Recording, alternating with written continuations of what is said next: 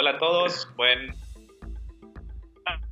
Mi nombre es Diego Artón y estoy aquí con Cristian.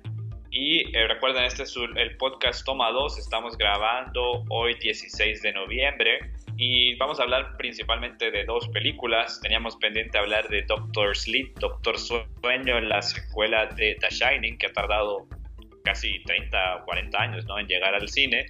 Y también eh, vamos a aprovechar a hablar de un solo de la película Contra lo Imposible o Ford versus Ferrari. también ya la vimos y a hablar un poquito de, estas dos películas, pero también vamos a empezar, como siempre, contándoles un poco de noticias y eh, pendejadas en general. Hola, Cristian. Hola, ¿qué tal? ¿Cómo están? Bienvenidos, este, sean todos bienvenidos a este programa, a este su canal de noticias. Eh, pero bueno, eh, dime, ¿con qué, ¿con qué comenzamos? Pues eh, yo creo que deberíamos de comenzar con el rediseño de Sonic, ¿no? Y este nuevo trailer que salió, porque recordemos que muy temprano en este año, ah, claro. Detective Pikachu, como que aprovecharon el impacto de esa película para querer motivarnos a ver Sonic, lo lanzaron más o menos en ese momento, y la excepción del público fue completamente contraria, ¿no? Sí, la claro. mayoría estuvieron espantados por el diseño del personaje y porque realmente nadie en absoluto estaba pidiendo una película live action de Sonic. De verdad. el primer tráiler fue... ¿Qué te parece el nuevo rediseño?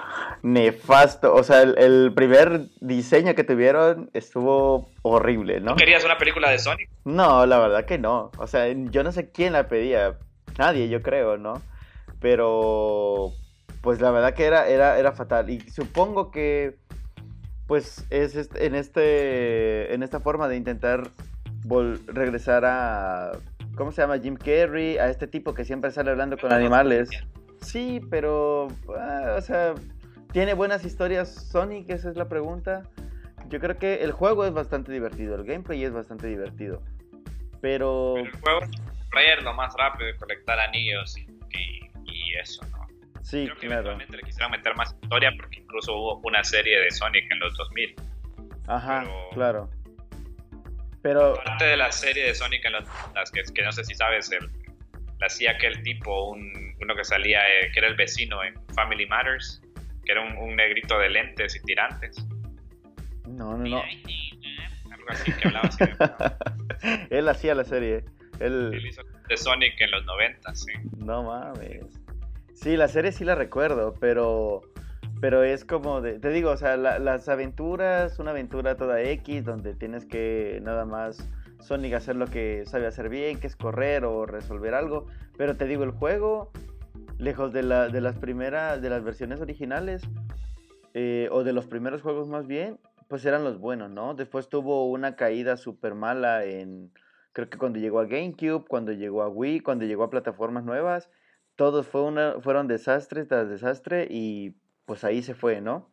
Yo llegué a jugar el de GameCube donde salía este personaje Shadow, que era como el, la versión eh, con onda, buena onda, la versión Pucci de Sonic, ¿no? Ajá, claro. ¿Y qué le pasó? Si era tan bueno, ¿por qué se murió? O sea, eh, a mí me gustó ese juego, o sea, recuerdo que lo jugaba. No, no nunca lo tuve, pero lo alquilé. Lo jugaste. Cuando eso todavía era algo que se podía hacer. Claro. Y, me, gustó, me entretenía, la verdad. Sí, sí, sí. Pero te digo, o sea, ya de ahí, yo hasta donde sé, toda la comunidad que es fan, yo no me declaro fan de, Sonic, ni eh, para nada. Nunca tuve un Sega y creo que nunca he jugado un Sega. Quizá toqué un Dreamcast alguna vez, pero no. nada, no. Igual. quebró y pasó a ser como una propiedad de Nintendo, porque hasta donde recuerdo, incluso hay juegos de Sonic y Mario en las Olimpiadas, una cosa así. Sí, claro. Pero te digo, o sea, ya de ahí, lejos de eso, de que se volviera, de que dejara de ser una empresa creadora de consolas a pasar solo a hacer videojuegos, pues te digo, perdió mucho, metieron a, escritores todos cuchos, los juegos tenían un montón de bugs. Cada, te digo, cada juego hasta donde recuerdo, toda la crítica decía, eh, son nefastos, son nefastos, son nefastos. Y hasta que creo que, no sé si viste, hace poco salió una edición de colección de un juego que se llama Sonic Mania. Pues ese juego fue hecho por fans. Entonces a la comunidad le gustó tanto que Sony, creo que los, eh, Sega, perdón, los contrata y deciden sacar el juego. Sí, era, era una antología, ajá. Pero te digo, una antología creada por fans. Y güeyes que sabían programar y sabían de esas cosas, crearon todo este contenido y decidieron hacer un juego que realmente le hacía tributo y le rendía homenaje a Sonic y que realmente a todos los fans les, les encantó. Y te digo, Sega fue que, quien los contrata y dice, bueno, pues vamos a sacarlo. Y, y, creo que ha sido creo, de los juegos más exitosos que ha tenido. Pero ni siquiera vino de, su, de sus mentes creativas, ¿no? Vino de, del fan. Y, y te digo, ahorita, pues, ¿quién, quién iba a pedir una, una película de Sony? Pues, no sé. Y luego sale este actor, ¿cómo se llama? El que le hizo de Cyclops en la, en la primera trilogía de... de... Y ese güey, ¿por qué siempre lo ponen hablando con conejos de caricatura o... sí. En Encantada, como sí, creo que es en esa película, sale hablando con, con unos, unas ardillas y luego sale en un, con un conejo de Pascua, que no, sé, no, sé, no recuerdo cómo se llamó. Y ahora fue así como, ¿de quién tiene esa, esa magia con esos monos digitales? Pues contraten a este tipo. Y el nuevo diseño está bastante padre, sí, la verdad que sí me gustó y hasta te digo, sí me dieron ganas como de, de verlo, ¿no? Es que creo que en sentido de hacerlo live action y hacerlo a lo detective Pikachu, como que quisieron hacerlo más real, pero es sí, es sí, claro. azul, antropomórfico, con tenis, que corre a la velocidad de, no sé, del sonido. O sea, realmente no sé por qué hicieron eso y les explotó, ¿no? Lo interesante lo interesante es que le hicieron caso a la respuesta del público claro. y usaron la película y volvieron a rediseñar, ¿no? Y, realmente se ve mucho mejor. Sí, y, y, ese, y, eso estuvo bien, eso te digo, estuvo bastante bien porque lejos de, de perfilarse como un fracaso rotundo, a lo mejor ya el fan y, y, nuevas personas se van a, van a voltear a ver y van a decir, bueno, vamos a pasar un, un rato de ver este mono azul, ¿no? Porque te digo, si fuese como real, como ver a un Pikachu, Pikachu tiene toda la gracia, es un conejito, es un ratoncito y tiene los ojos y se ve súper bonito. Un erizo le vas a poner todas las púas y solo era el chiste, el, yo creo que si querían hacerlo bien era ponerle todo, todas las púas y pintarlas de azul y bueno, hacer al, al erizo realmente... Y los dientes también, ¿no? Y los dientes. creo que en una imagen hasta les quitaron los de arriba pero del nuevo rediseño no tiene los de arriba, solo se le ven los de abajo, que tiene lógica, pero pero se ve mucho, mucho mejor, ¿no? Este, está, está mucho más bonito. Pues a ver cómo. Yo creo que sí le voy a dar un chance, sí la voy a ir a ver. Bueno, no tengo el dato de cuándo sale, pero supongo que va a ser más o menos en abril o mayo del siguiente año, ¿no? Sí, posiblemente, posiblemente. No, igual no, no sé cuándo. Más o menos el, el, espacio que tuvo Detective Pikachu este año. Sí. Y bueno, pues, en, notas similares, eh, no sé, también esta semana pasada se reveló el trailer de Scoops o Scoop, la nueva película de, o el reboot de la franquicia de Scooby. Esta vez ya no es en live action, sino que es en CGI. Eh, ¿Llegaste a ver el trailer? ¿Y te interesa esto? Porque se supone, hasta donde sé, que la idea es hacer un universo compartido de Hanna-Barbera, ¿no? Porque, ¿Por qué no? Ah, ok. Si todo el mundo lo hace y está ganando de ello, ¿Por qué no? ¿No? Si todos los bancos dicen no. Todo el mundo lo ha intentado, pero hasta los grandes como DC y Universal con su universo de monstruos, pues les ha ido mal. Entonces, realmente todos quieren un pedazo de lo que está haciendo Marvel, pero no les ha funcionado también. Sí, claro. no sé hasta dónde eh, un universo de Hanna-Barbera es otro fracaso también en, en, la víspera, pero creo que hay mucha nostalgia por Scooby-Doo, ¿no? Sí, sí, la verdad que, que sí. Vi, vi un pedazo, vi como unos 10 segundos del tráiler. Se ven bonitos, se ve bonita, se ve bonita la animación. Espero que eh, no, sé, no, sea tan, no sea decepcionante o... o ¿Sabes a qué se me asemejó? A cuando salió Condorito. Ah. Como, como algo como eso. Y, la, y yo no vi Condorito, pero la, las críticas que leí pues decían que estaba algo algo malona, ¿no? Con la voz de Omar Chaparro. No, me jodas, eso creo que es la cereza, el pastel en lo horrendo. Te diré que, que Condorito fue una gran parte de mi infancia mientras yo crecía y no la fui a ver al cine, pero tenía que verla. Y la vi, y la vi este año, si, no, si mal no recuerdo. Y la verdad, creo que tenía expectativa tan baja que no me pareció tan mala, la verdad. Me pareció que para lo que era Condorito, una una tira cómica donde en, un, en una página Condorito es doctor, en la otra es un vagabundo, en la otra es Napoleón, en la otra es un cavernícola, pues realmente no estuvo tan, tan mal, me parece. Neta. Sí, obviamente no era nadie ocupaba una película de Condorito.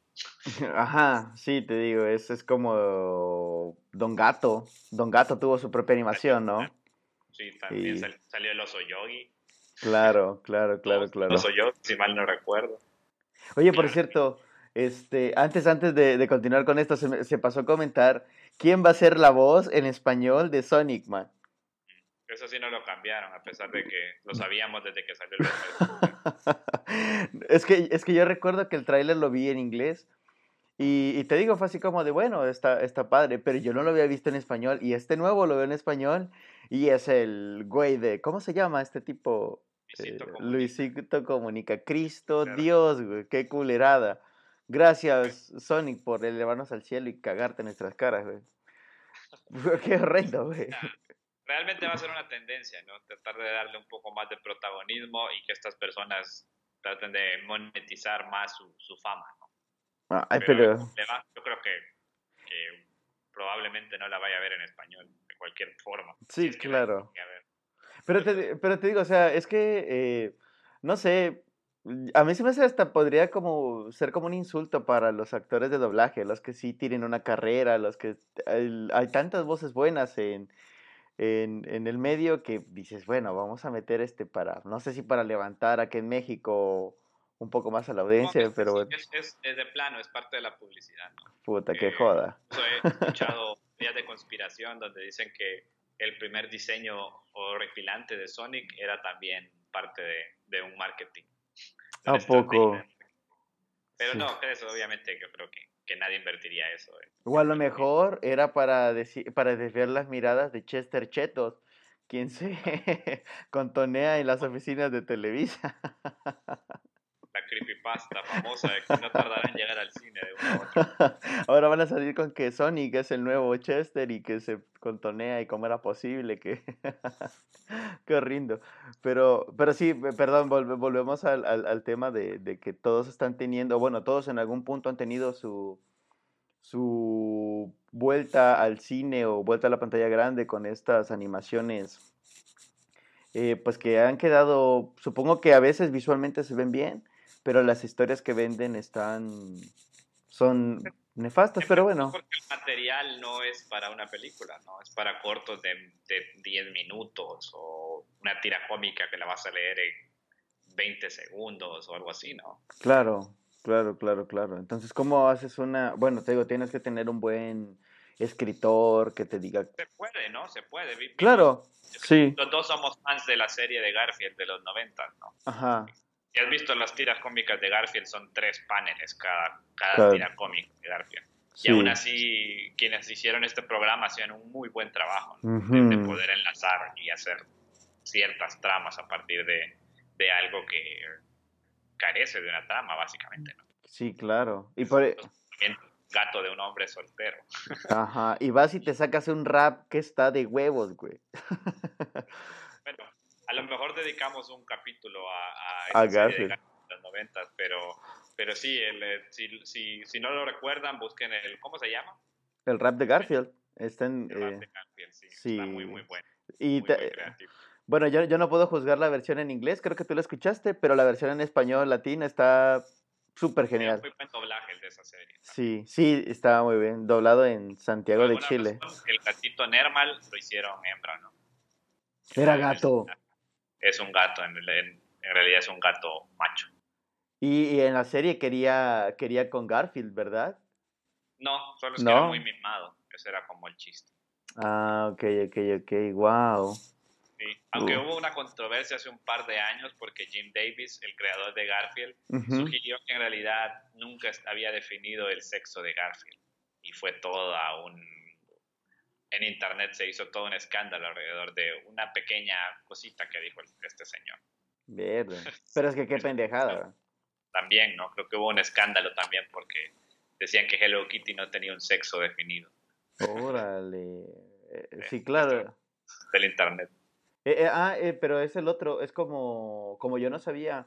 este, hay un, hay un personaje en Mario Bros que también tiene esa, tiene ese como problema, que es como gay, creo.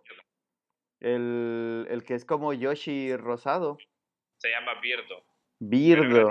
hay toda una historia, porque realmente no sé si sabes la historia de Super Mario 2, que es como se conoció en América, ese juego donde aparece Birdo por primera vez. Ah, ok, ¿en The Lost Levels o, o es Super Mario 2? Super, The Lost Levels es Super Mario 2, Super Mario Brothers 2 en Japón. Ah, pero ok. creo que ese juego estaba muy difícil y que no iba a ser muy popular en América. Así que se decidió no sacarlo. Ah, en ok. vez de eso, se sacó otro juego japonés que se llama Doki Doki Panic, que es un juego que salió para una feria tecnológica que hubo en Japón allá por el 89, si no me equivoco. Y se cambiaron estos personajes que eran como eran como árabes, eran como era una feria mundial, entonces tenían como estas ondas étnicas. Pues los cambiaron y en vez de eso pusieron a Mario, Luigi, Peach y Toad. Me imagino que es el juego que estás pensando, que fue el título de lanzamiento del Game Boy Advance, ¿no? Ah, ok, ok, ok. Wow, ya me queda más claro. Pero sí, ajá. O sea, todo, por eso, por eso si tú te pones a jugar ese juego es completamente distinto a todos los demás juegos de Mario, ¿no? Tienes Ujú. que tirar nabos y, y ahí están estas máscaras bien, bien dark, ¿no? Y lo único que ha sobrevivido de ese juego es Birdo y estos personajes, los Shy Guys, que son los que Shy tienen- Guys. sí. Sí, claro. Órale. Sí, te digo, por, por el sexo ahorita lo busqué en, lo googleé y sí, ya me aparece el sexo de Birdo es hembra, ¿no? Pero me acuerdo tiene que... un moño- o tiene un moño encima. y- Ajá, sí, sí, sí. Pero yo, me- yo me acuerdo haber leído un, creo que era una creepypasta que decía eso, ¿no? Que, que Birdo era hombre y que, porque a los japoneses no les importaba tanto eso, ya ves que están como allí, hay todo un, una cultura y no sé qué. Y pues dije, ah, bueno, no, no se me, no sonaba descabellado. Pero sí. Sí, pero también habrá que ver porque cuando adaptan las cosas a Estados Unidos, pues le ponen un chongo y ya no, y ya es hembra. y- Ajá. Pero tiene un pipi. Pero es hembra, bueno, está bien. Y bueno, eh, Chris, déjame decirte que en Estados Unidos, o creo que Reino Unido y Holanda, por alguna razón, eh, se estrenó el servicio de Disney Plus el Ah, 12 sí. de noviembre de, de esta semana. ¿Y qué tal? Pues yo la verdad no lo sabía y fue, ha sido tanta la publicidad que había decidido pagarlo y me doy cuenta que en realidad todavía no está disponible para América Latina. Wow. Se supone que estará disponible antes de que termine el año, ¿no? Así que tú que lo piensas pagar, Pues creo que me estabas convenciendo. Porque, eh, bueno, ha- habría que chutarme algún episodio de, de Mojo para, para convencerme, pero no, no creo. Que Moño se te- suena que vas a ver Telehit. Ah, sí, claro, pero no quería decir Watch, po. de Watch Mojo. Te recordamos que subimos videos todos los días. No, mentira. Este, eh, técnicamente, yo creo que sí, sí lo voy a llegar a pagar porque me convence esa, la idea de tener a los Simpsons disponibles como lo tengo con Netflix, ¿no? O sea, al alcance de mi control, no tengo que estar sacando los discos, no los tengo que estar como arriesgando a que se rayen. Y si los suben en una calidad buena y en, y en el idioma que, que me gusta verlos, pues yo creo que con ellos ya me tienen, ¿no? Y Yo creo que Ajá. Los Simpson es el gancho para, bueno, tanto para ti como para mí, creo que es uno de los ganchos más fuertes de Disney Plus, ¿no? Eh, están todas las temporadas de Los Simpson. Y como dices, pues si traen el doblaje original en español, pues tengan mi dinero, ¿no? sí, claro. Te diré algo que también me terminó de convencer y es el hecho de que, bueno, al menos en Estados Unidos esperaría que sea igual para Latinoamérica. Eh, si tú pagas los 7 dólares al Ujú. mes, que es mucho menos de lo que pagarías por Netflix, es Ok. la mitad creo, si, al año, una cosa así. Y Wow. eh, tienes acceso para, creo que hasta 8 perfiles y 4 dispositivos simultáneos. Ocho Entonces, perfiles. Wow. Eso es el punto de venta para mí, es como, es el punto que, que ese fue cuando me convencí de que está bien, sí voy a pagar Disney Plus. Sí, no, no está nada mal. Pero tú crees que, ¿no crees que va a ser esto así como de el primer año este precio y el segundo ya... Es posible, incluso hasta, hasta me aventuraría a pagar el primer año de la suscripción por el año completo, porque está como en 64 dólares. Mm, 64. Y que por lo menos todo ese año vas a tener ese precio, porque lo más probable es que una vez que esté establecido le, suban a esa, esa cuota. No sería, no sería para nada extraño. Y más cuando empiecen a salir estas series de Marvel, que son exclusivas y que como ya, ya nos han anunciado, van a ser parte inevitable de la trama del, del MCU de aquí en adelante. Sí, claro, claro, claro. O sea, la gente que quiera seguir el MCU, sí o sí va a tener que, que, que contratarlo, ¿no? O no. la contraseña. que, eso, que eso también es una, es una posibilidad, ¿no? O, o compartir cuentas como mucha gente lo hace, ¿no? Y creo que, y, pues si lo hace, o sea, con esa cantidad de dispositivos, igual estaría ganando, le, estaría tomando una ventaja bastante a Netflix, porque Netflix está buscando la que tú puedas compartir tus cuentas, ¿no? Está viendo la forma, no sé si penalizarte o... Que, puedas compartir cuentas. Claro, eso también es como nefasto. ¿Por qué? Porque eh, al menos yo creo que hay que poner eh, en contexto cada situación, ¿no? Hay gente que está ocupada, que trabaja todo el día, logra ver un programa, un capítulo de alguna serie al día, otros que un capítulo de una serie a la semana. Y te digo, estar pagando como por eso, eh, bueno, cuando puedes compartir la serie, alguien que también pueda disfrutar mucho del contenido o que tenga más tiempo para disfrutarlo, no está mal compartir, ¿no? Sí, aparte el mercado se está saturando, entonces porque no es el momento para querer hacer cosas en contra de, tu, de tus usuarios. Realmente no, no entiendo por qué harían eso y peor en este momento, ¿no? Ajá. Cuando viene Disney Plus, viene HBO, eh, no sé cómo se llama el nuevo, está Apple Streaming, etcétera, etcétera, ¿no? Yo creo que al final, o sea, los que, los que sí se la van a ver dura van a ser los, los, las televisoras o los canales de pago o los el estos, cable. el cable, sí, y, y, van a terminar haciendo paquetes en donde te incluyan... Ya lo eh, están haciendo, de hecho. Sí, órale. Pero me imagino que en el gringo. Está incluido. Órale. Porque, como tú dices, ¿quién va a querer pagar cable cuando está más barato tener un servicio de, de streaming, ¿no? Que tienes todo el control de, de, lo que quieres ver. De lo que quieres ver. La mayoría de los canales de cable ni siquiera los miras. Y la mayoría te transmiten pura basura y con comerciales. Sí, claro. Y, y censurada. El, cable ya está prácticamente de salida. Es cierto, es cierto, es cierto. Pero bueno, o sea... menos versada con, con, la tecnología, va a seguir usando, pero cuando mueran, ahí quedó, ahí quedó el cable. Sí, es cierto. Cuando todas estas generaciones... No, pero pues sí, va, se va a complicar un poco. Pero bueno, lo, lo malo de, de, Netflix es que pues no tiene La Rosa de Guadalupe y bueno, es una pérdida fatal. Está Blim también, ¿no? Está Blim, pero no sé si tenga esas cosas. De verdad, alguien, escríbanos muchachos, queremos saber, ¿alguien contrató Blim? Alguien que tenga Blim y que nos cuente cómo es. sí, que nos cuente cómo es, o sea, si de verdad es... Serafín, Luz Clarita. ¿Pagarías por, por ver este Serafín? No, para nada. Efectivamente, no. Ahí era Serafín y salía un diablo y no sé qué. Y, recuerdo, recuerdo, cuando La Rosa de Guadalupe estaba en Netflix y quizá había algún capítulo, porque siempre me ha he tenido un soft spot por la Rosa de Guadalupe porque es, es muy divertido ver lo, malo y lo, idiota que puede llegar a ser. Cuando crees que no te pueden sorprender o no pueden caer más bajo, lo toman como una, un reto personal y lo logran. Eso es increíble. es que, bueno, en realidad ni siquiera son los dueños del formato porque eh, existía Mujer Casos de la Vida Real desde antes, ¿no? Pero pero ahora han salido, eh, en, base a la Rosa de Guadalupe, eh, han salido otros programas con el mismo formato. Sí, pero bueno, ah, la, única diferencia grande sería que la Rosa siempre termina bien, ¿no? O sea, el ente mágico siempre hace su, que no era magia. Así, mujer casos de la vida no, Mujer Casos de la vida real súper crudo y algunas cosas que terminaban súper horrible. Y, y, bueno, expresaba más bien la realidad de México que ahora todo el mundo quiere disfrazar, pero está bien, está bien, ¿no? creo que este, este episodio se está desviando de los temas principales. Mucho, mucho. Incluso, solo vamos a hablar rápidamente.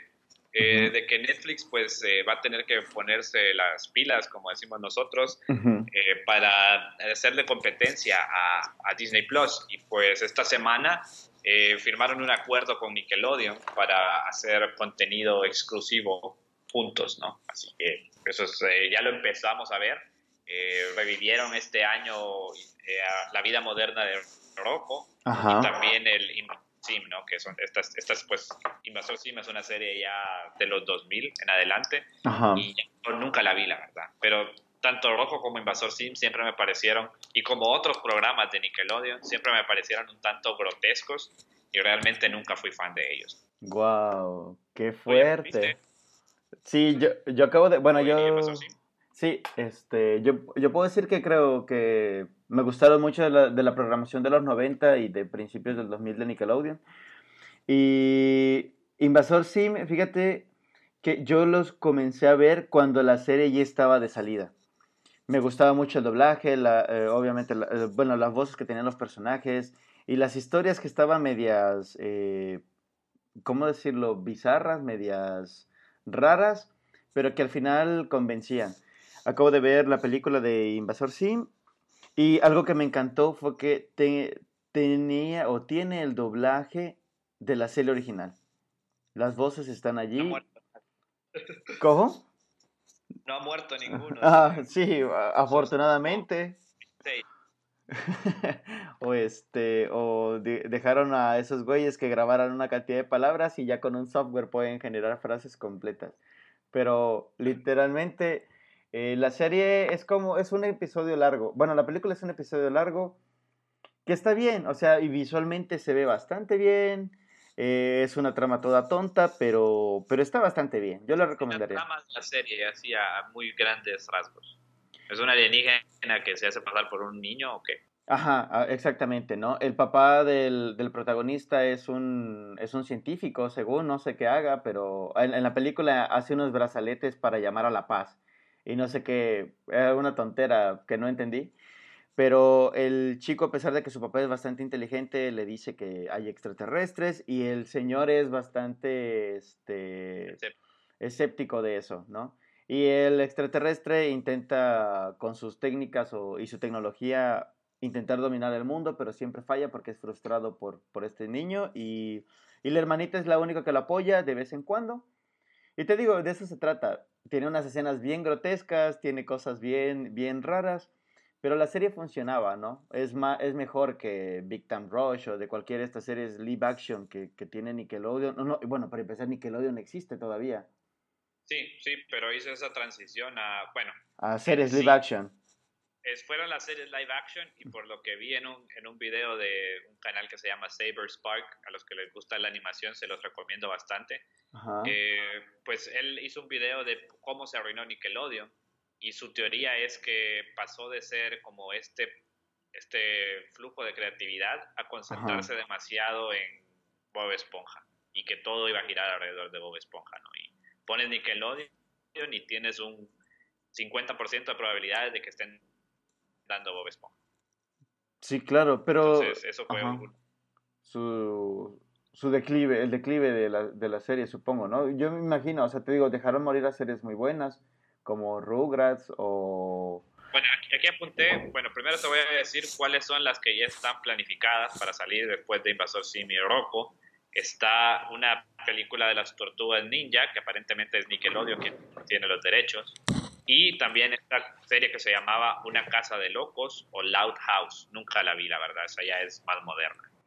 No, no, no, a ver. Pero para recordarles, los Nicktoons, eh, una trivia interesante, los Nicktoons originales eran tres, eran Rugrats, Duke y Ren Stimpy. Y después de eso, pues tenemos Oye Arnold, eh, Cat Dog, eh, Rocket Power, Los Castores Cascarabias, A Monstruos y Kablam. Que yo creo que Kablam sería muy interesante ver cómo harían una versión moderna de Kablam.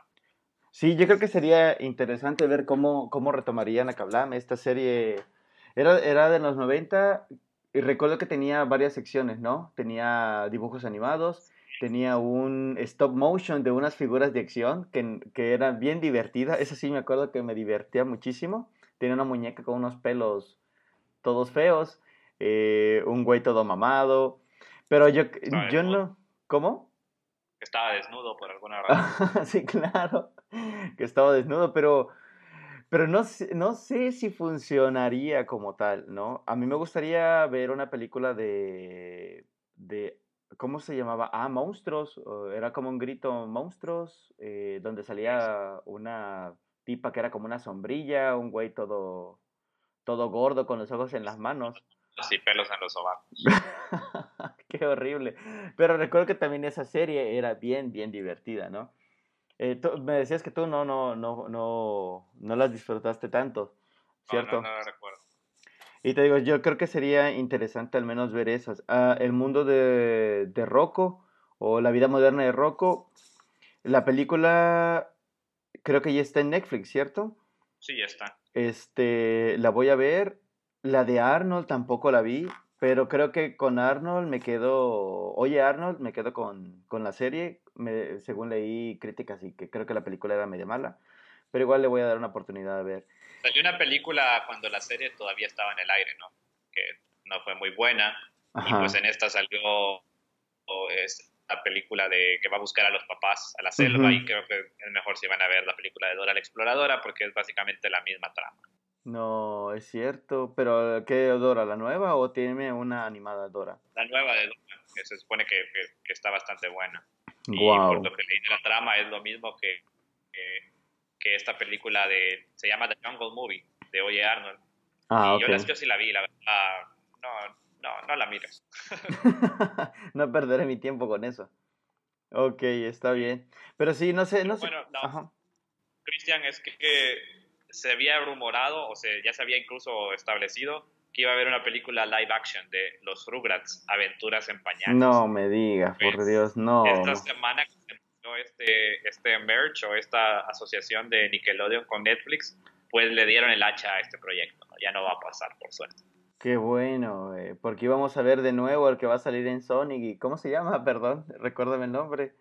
James Marsden. Ese tipo con con unos bebés computarizados horrendos, con los superojos que nada que ver con, los reales.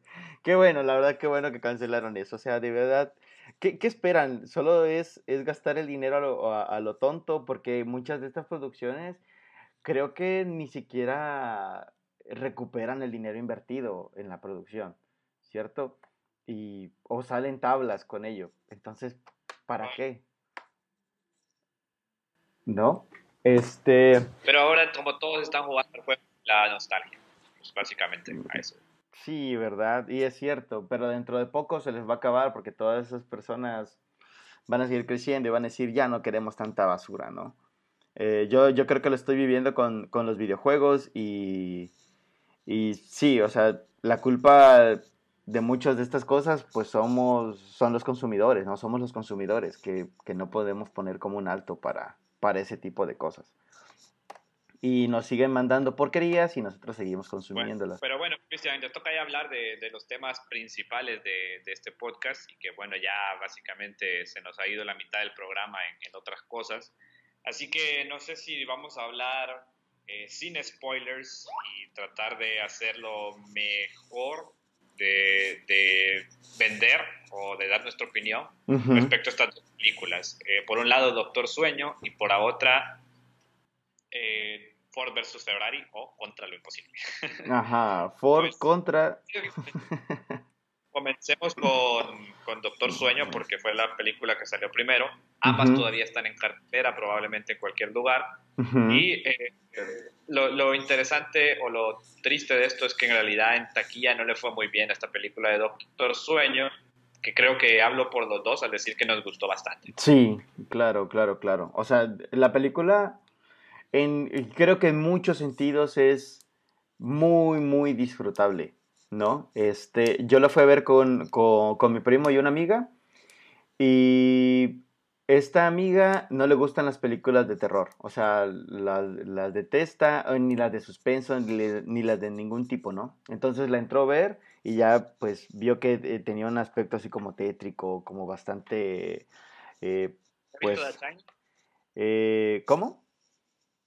¿Había visto The Shining? No, no, no, para nada. Y al final ella así como que por momentos se espantaba por algunas cositas, pero me dijo, no, sí está bastante bien y me gustó mucho, ¿no? Y fue como de, yo no veo estas películas, pero esta puedo, podría hasta recomendarla. Y fue así como de, wow, eso, eso está padre, ¿no? Te digo, es disfrutable para cualquiera que quiera pasar un buen rato. Este, tú que, tú que leíste el libro y, y que obviamente tenemos la precuela. Pero voy a comenzar diciendo que en realidad a mí no me pareció que fuera una película de terror. O sea, si bien hay elementos de terror, yo no, yo no me atrevería a llamarla así porque realmente no lo es. más un, un thriller es más un thriller que, una película de terror. Sí, claro. En el sentido más tradicional de la palabra.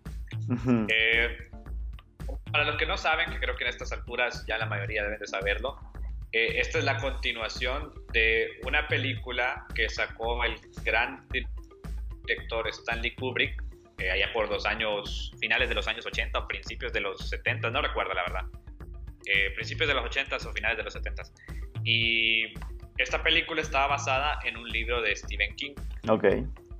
Que se llamaba El Resplandor, ¿no? Sí se llamó en español. Y lo más probable es que es de esas películas que han tenido su vida tanto en el cable como en Canal 5, ¿no? Y es esta película donde Jack Nicholson eh, lo mandan a cuidar un hotel en invierno, ya que el hotel queda solo, pero ocupa cierto mantenimiento. Y pues básicamente en ese hotel ocurrieron hechos eh, terribles de asesinatos de un señor que mató a su familia. Y pues estos, estos espíritus de lo, eh, le atacan la cabeza a Jack Torrance, que es el personaje de Jack Nicholson, y pasa toda la película tratando de eh, matar a su familia. Eh, lo interesante es que cuando salió esta película y a, lo largo de los años se ha convertido en un clásico, un clásico indiscutible tanto del cine de terror como me atrevo a decir, del cine en general. Eh, lo interesante es que el señor Stephen King, que es un autor que, que ha sido muchas, muchas y sigue siendo adaptadísimo al cine y la televisión, pues a él nunca le gustó esta, esta adaptación que hizo Stanley Kubrick. Principalmente porque él sintió que Stanley Kubrick eh, desechó algunas de las ideas eh, más novedosas o más interesantes y hasta cierto punto más personales de su libro. ¿No? Porque en ese momento que cuando Stephen King escribió esto, él venía de pelear contra eh, el, alcoholismo y era algo que había deshecho su familia y pues de, de este de The Shining, ¿no? de, de, aquí son espíritus, pero eh, en la vida real es algo mucho más tangible como el alcoholismo. Ah, ok, órale. Eso está pues, súper interesante. Y a tal punto no le gustó esta, esta que incluso a finales de los 90, eh, junto con HBO, lanzan una mini. no sé si, sabías, la verdad yo no la he visto, pero se supone que es muy mala. Porque al parecer Stanley Kubrick hizo un muy buen trabajo adaptándolo. Eh, y todo grandes, grandes partes de que en realidad para mí no tenían mucho sentido. Eh, por ejemplo, en, en, el libro aparecen estos topiarios, no sé si sabes qué son. No, a ver, explícanos. Son de estas figuras que hacen con arbustos, que les dan formas de conejos y de jirafas y de cosas así. Los tótems, ajá. No, son, son arbustos. Ah, ok, ok, ok. Pero los podas ah, como... para que tengan formas de animales. Ah, ok, ok, ok. Sí, como en este Hombre Manos de Tijera, ¿verdad? Ajá, exacto. Y pues en el, en el libro eh, hay una parte donde estos topiarios atacan. Y pues realmente eso creo que hubiera sido muy malo verlo adaptado. y, bueno, pues Stanley Kubrick lo hizo. En stop motion. Y, otra cosa que cambió por completo es el, final. Eh, el final del libro es completamente distinto al final de, de la película. Pero, sin embargo, eso es algo que el director de esta nueva película de, de Doctor Sueño pues como que se tomó el cuidado de, de, arreglarlo, por así decirlo, sí, sí, aunque es cuestión de gusto, ¿no? Eh, ¿Qué te parece? Eh, ¿Qué, qué, qué, crees de Doctor Sueño en relación a The Shining? Y más o menos un poco aborda un poco más tu, tu comentario. Eh, Pues te digo, la película me gustó bastante tener... ¿Podemos hablar de, los personajes como tal o crees que eso sea spoiler? Claro, eh, fíjate que me gustó el hecho de cuando yo veo, eh, cuando ves el, el, comienzo de la película y ves al niño, te digo, yo creí que era como un recorte de la película de Shining, que simplemente, obviamente, habían eh, remasterizado y le estaban colocando allí. No, realmente fueron escenas completamente nuevas, ¿no? Recién grabadas. Y, me gustó que, busca, que el casting que buscaran para representar a, al niño, a la esposa, no fueran hechos con CGI, ¿no? Que fuese un nuevo casting, que, que sí se parecían y que sí denotaban que eran ellos. Y eso, eso me, gustó bastante, me gustó bastante, ¿no? Eh, las escenas que metieron, lo de nuevo de lo, eh, lo del elevador, lo de las niñas, creo que eso no cuenta como spoiler, ¿no? Te digo, el ver todas las escenas, el filtro de la película, que es un filtro frío, está bastante bien colocado, la música está bien disfrutable, que creo que concuerda. Estaba viendo que técnicamente intentaron mm, replicar las escenas que se grabaron en la, en la película de Shining y la banda sonora también la metieron, la metieron bastante bien. Y los efectos, sí, ¿cómo? Parte del soundtrack original. Sí, parte del soundtrack original, claro. Y los efectos, de verdad que a mí me convencieron en todos los sentidos. Se ve bastante, bastante bien, ¿no? En esta, en esta, esta vez sí no tuve que pelear con que eso es pantalla verde o esto se ve muy mal, ¿no? Pero... hay escenas donde sí sentí que se sentía demasiado evidente la pantalla verde. Sí. y también eh, a veces es esto de que a mí no me gusta ver las películas en 3D. Ah, ok. Pero las películas ahora están grabadas para ese formato y entonces hay algunas cosas que no, no se transicionan bien al formato estándar. Ah, no sé si es eso a lo mejor lo que, lo que me causó un poco de ruido en, en una de las escenas donde recrean algo de la, de la, de la película original. Ah, ok, ok, ok. Sí, te digo, yo, yo, no me, yo no me fijé en eso, yo más me, bien me, estaba fijando en, en ver cómo, cómo los efectos en, en, la, en las personas se veían, ¿no? Y pues totalmente convencido de ello, no hay cosas que, que se salgan y que se vea así como de un animal todo computarizado, no lo sé. Pero la, la verdad que la película está bastante bien. Ajá.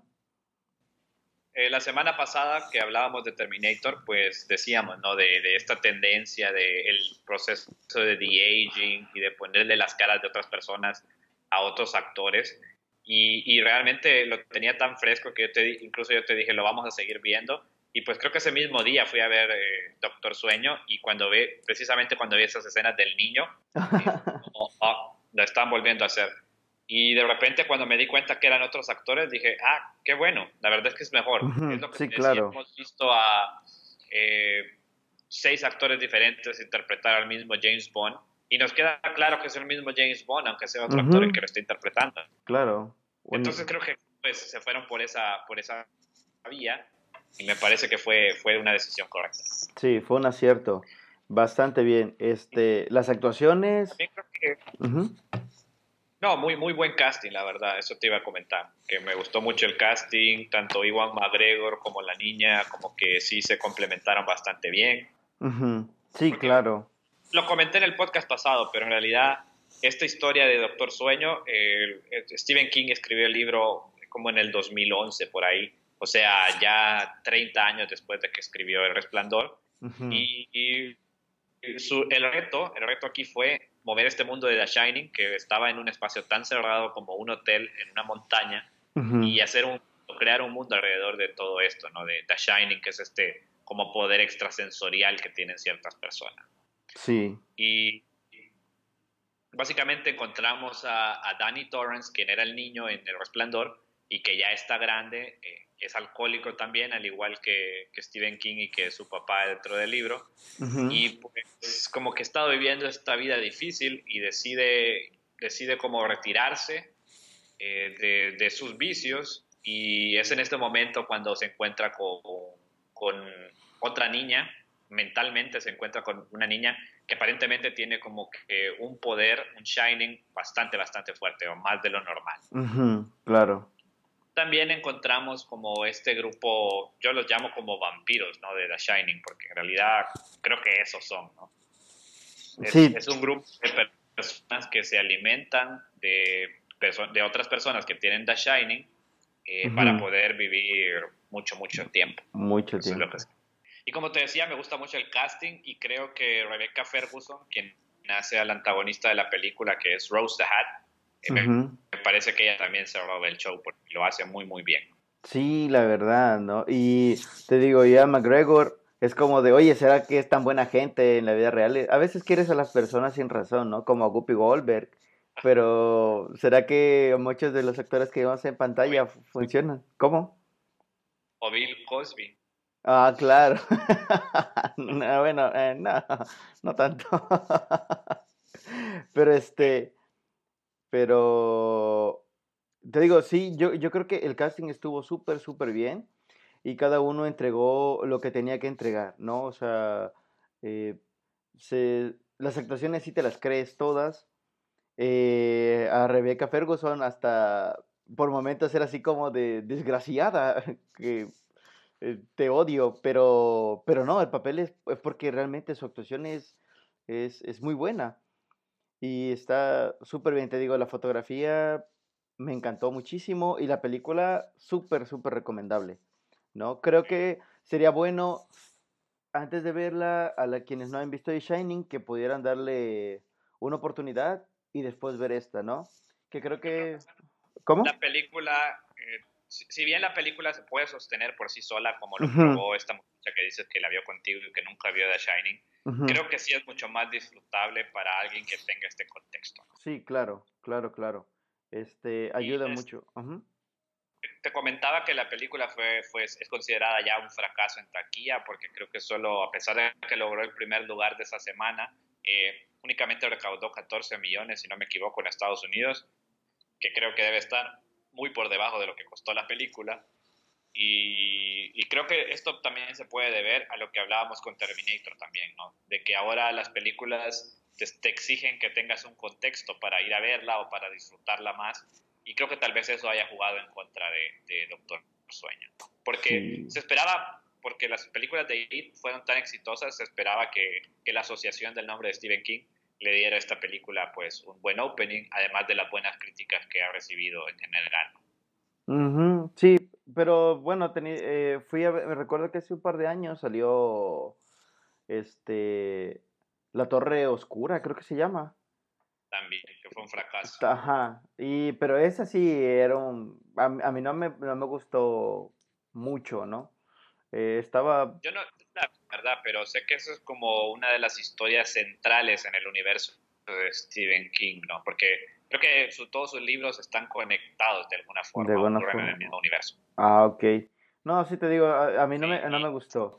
Tenía Idris Elba y tenía Matthew McConaughey, o sea, son dos de los nombres más grandes del cine de estos años, ¿no? Y aún así fue un fracaso. Sí, y, te digo, y, Doctor Sueño está, es superior en, muchos sentidos, eh, o quizás en todos los sentidos.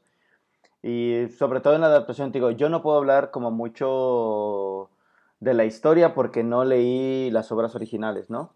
Pero, pero la verdad que este Doctor Sueño sí es un disfrute en, visualmente, la calidad es todo, todo, yo creo que es súper disfrutable, ¿no? con dos escenas que son súper fuertes, pero que también disfrutas al final, porque es en ese contexto.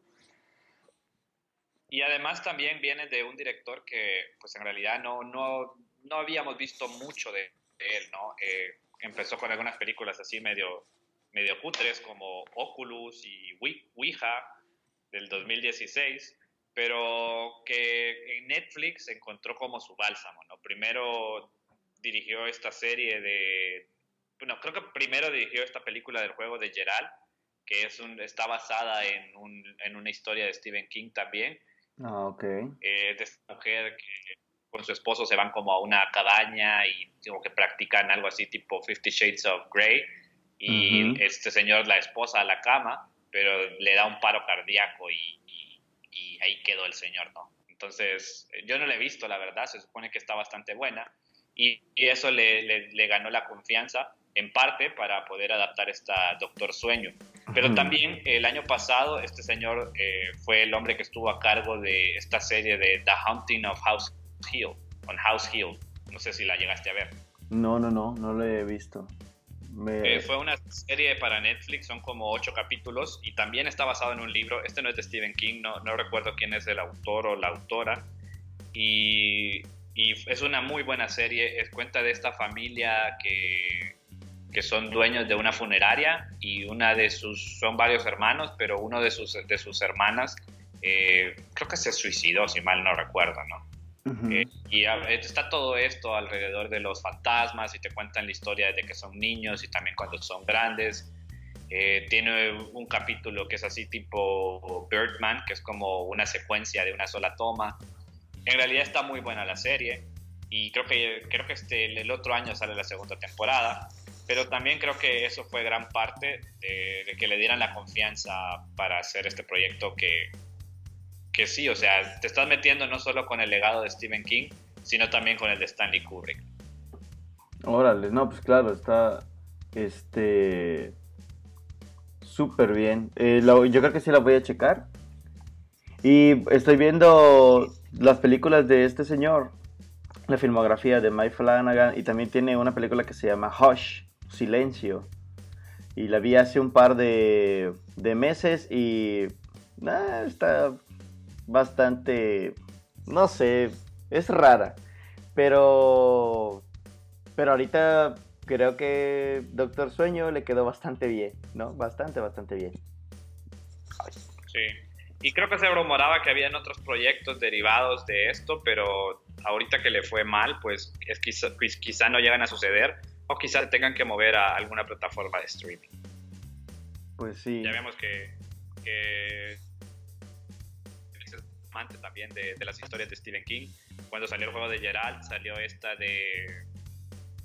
Esta película de 1922 y esta semana recientemente se estrenó también la de In the Tall Grass, que es eh, la grama alta, no sé cómo, cómo demonios se habrá llamado en, en español. Pero, bueno, Cristian, eh, ya no nos queda mucho tiempo, así que quizás nos tendremos que hablar eh, un poco más sobre la, la segunda película película que vimos esta semana, eh, que es el estreno, a decir verdad, y que tiene garantía Cinépolis además, y es la película de, Ford versus Ferrari.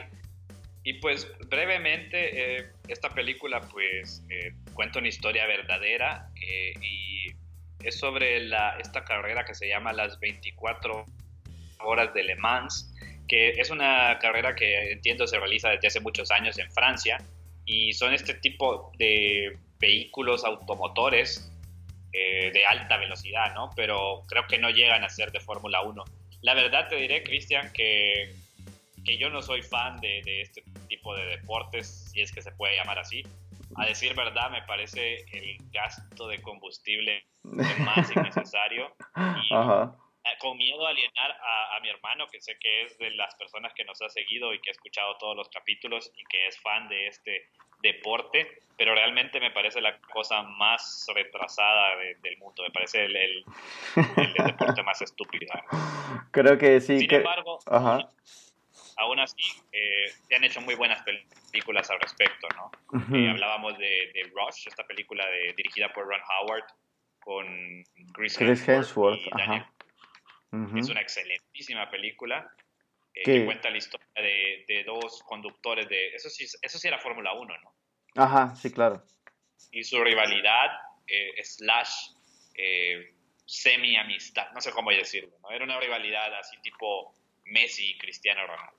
Amor apache, se diría en, en tierras mexicanas, ajá. Pero volviendo a esta película, pues nos, tenemos otra historia también interesante, digámoslo así, de, carreras y es la típica historia, por decirlo así, del underdog, ¿no? Donde, donde va eh, un, un, individuo que en papeles es mucho, mucho menos apto, se va a enfrentar a un individuo que es el amo y señor de, de una competencia, como en este caso pues es eh, Ford como el underdog y Ferrari como el gran maestro y quien la empresa que dedicó a construir los autos más veloces. Y pues resulta que la película eh, nos trae a, la empresa Ford y al nieto, creo, de Henry Ford, eh, quien, quien está dispuesto a, levantar el nombre de, de, su compañía y pide ideas para hacerlo. Y aquí es donde entra el personaje de John Bertal, que lo recordamos por hacer de Shane en The Walking Dead y más recientemente de Punisher en el universo de Netflix y Marvel.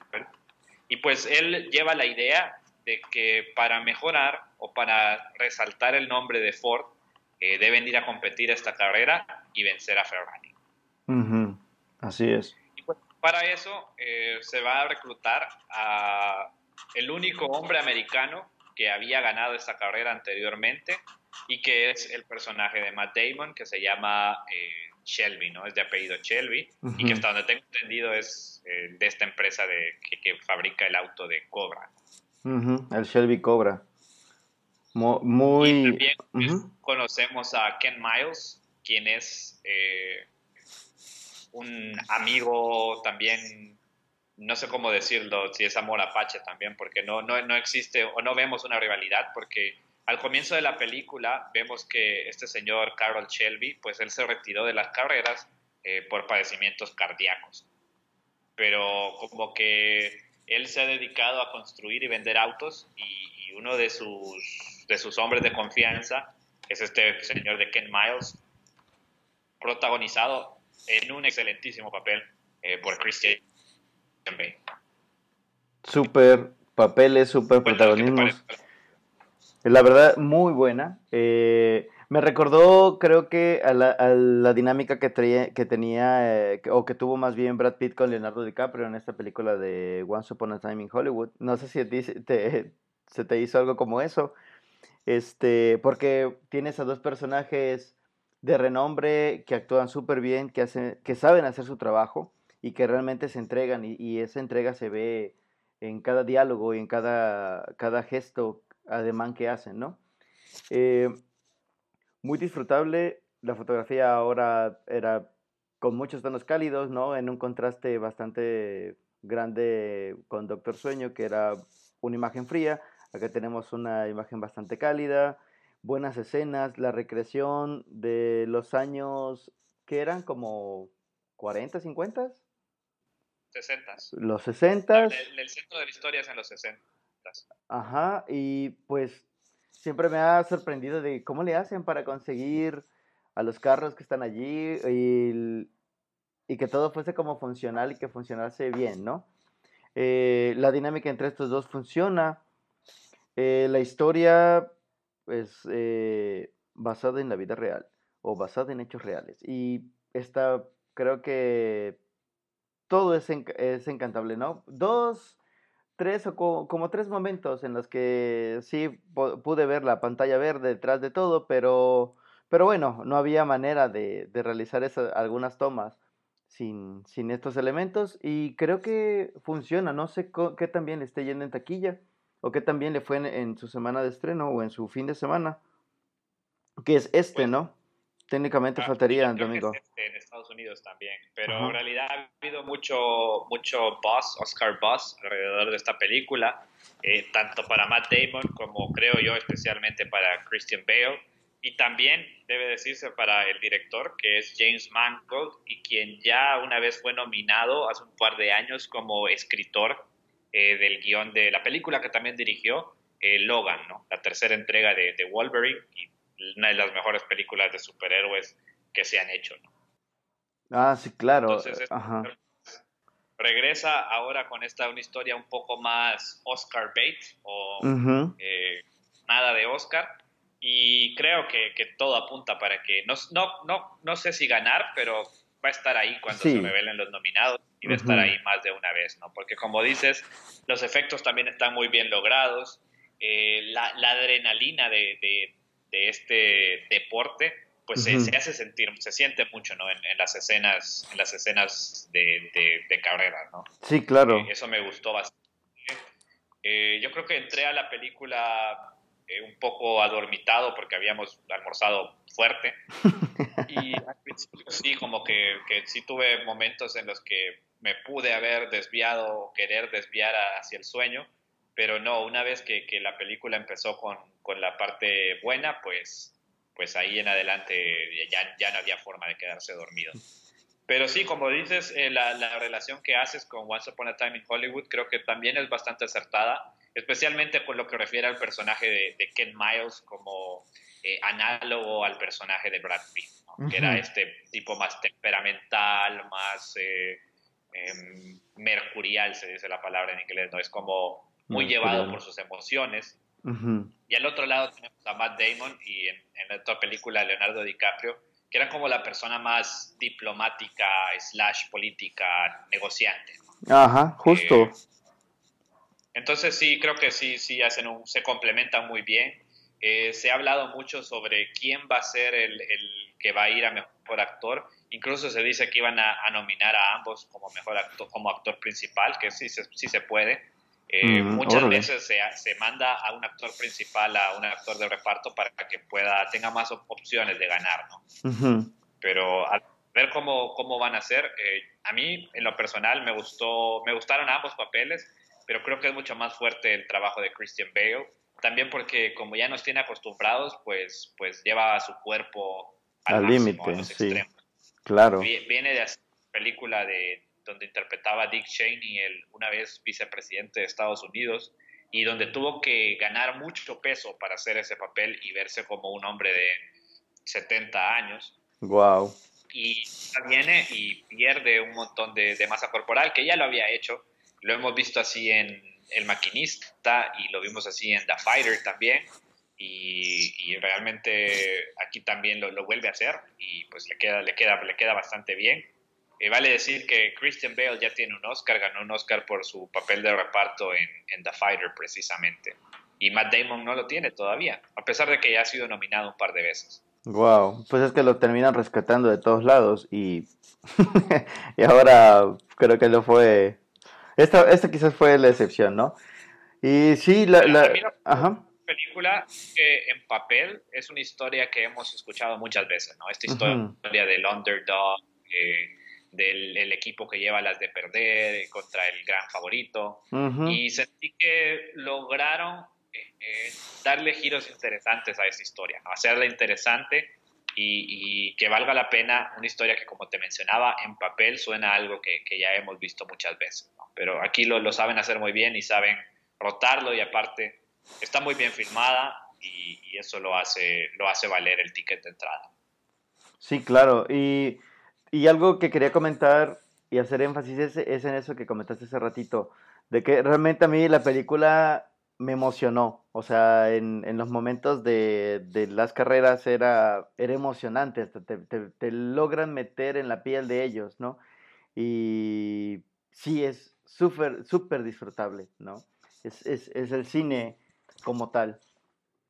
Bastante buena. Sí, te digo, solo no creo que hasta eso las escenas de que te digo que en las que logré notar la pantalla, eh, pero no había, no había forma de hacerla sin que, no sé, sin que se pusiera en riesgo muchas cosas, pero creo que al final quedó verdad, muy, muy bien. Estaba tan inmerso en la película que ni lo noté.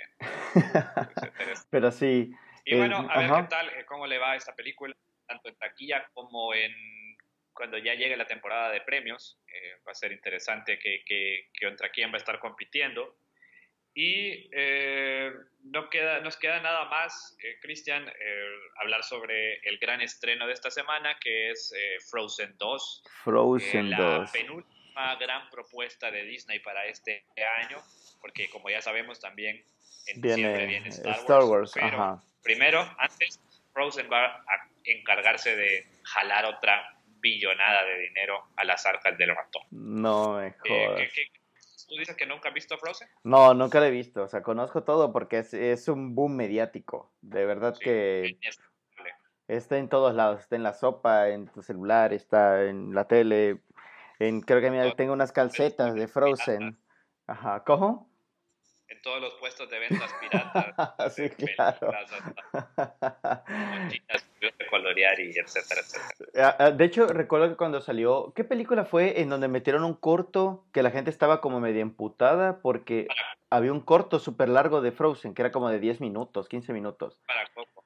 Para Coco. Hora, 40 Mm, minutos. Joder, no me jodas, es en serio. Bueno, digo, está bien, si llevas a tus niños a lo- y le encanta Frozen y te ibas a ver Coco, qué genial. Pero acá creo que no llegó esa versión, ¿no? No, ya, ya fue tanto el escándalo que aquí en América Latina ya, ya se, se cortó y entramos a ver Coco de un solo. Y, y digo, bueno, creo que desde, desde siempre empezaron a bombardear y, y yo no vi el corto, pero pues bueno, era un produ es un producto más de, de esta, no sé si llamarla franquicia, eh, o de esta, de estos personajes. Y creo que voy a tener que ver eh, Frozen esta semana para poder ir a ver la 2. Supongo que va a ser necesario, todas las películas tienen de Disney tienen creo esa continuación. Sí, sí, porque además Disney asume que todo el mundo vio Frozen y que personas como tú no existen. Pero bueno, yo, yo, para serte sincero, yo no la vi en el cine, la vi creo que tres o cuatro años después de que salió. Y te diré la verdad, es una excelente película. Realmente es muy, Wow. muy buena. Eh, la, la historia es Disney siguiendo su batalla contra el monstruo que crearon y tratar de, de arreglar sus, sus errores del pasado. ¿no? Es realmente una muy, muy buena película. Y aparte tiene muy, canciones muy infecciosas, incluyendo Let It Go, ¿no? que para que es, es una muy, muy buena canción. Sí, de mis soundtracks favoritos. Wow. Es en serio, pero eso es un es un musical o solo tiene escenas de música como en todas las películas de Disney. Bueno, como la mayoría de las películas de Disney. Yo pensaría que es un musical como todas las películas de Disney. O sea, si te Ah, parece que Rey León es un musical, Frozen es un musical también. No, no te digo, o sea, es que, por ejemplo, Hércules no se me hace un musical y tiene como dos o tres escenas en donde, tres secciones que son cancioncitas bien pegajosas y bien buenas.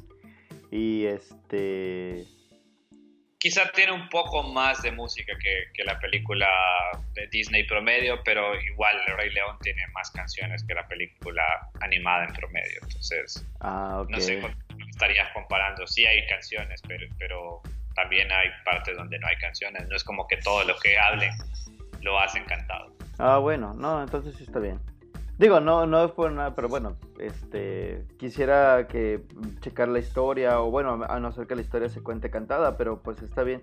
Creo que sí la voy a tener que ver y para empezar a existir para ese ratón. No, no, no me gusta el hecho de que me vaya a ignorar. En algún momento sé que llegará a vender mi, a comprar mi alma, pero está bien. Así bueno, que, Cristian, eso creo que es todo porque ya nos estamos pasando del tiempo. Cada capítulo que hemos hecho ha durado más que el anterior. Así que esperamos vernos muy pronto y, y hablar mucho más de cine, que es lo que nos gusta hacer. Y esperamos eh, nos sigan, nos sigan a través de mi Twitter personal es eh, at DiegoO21. y el mío es Crico entre guiones bajos. Y pues muchas gracias por escucharnos. Ajá. Recuerden que nos pueden encontrar como Podcast Toma 2, tanto en Spotify como en Apple Podcast e incluso otras plataformas.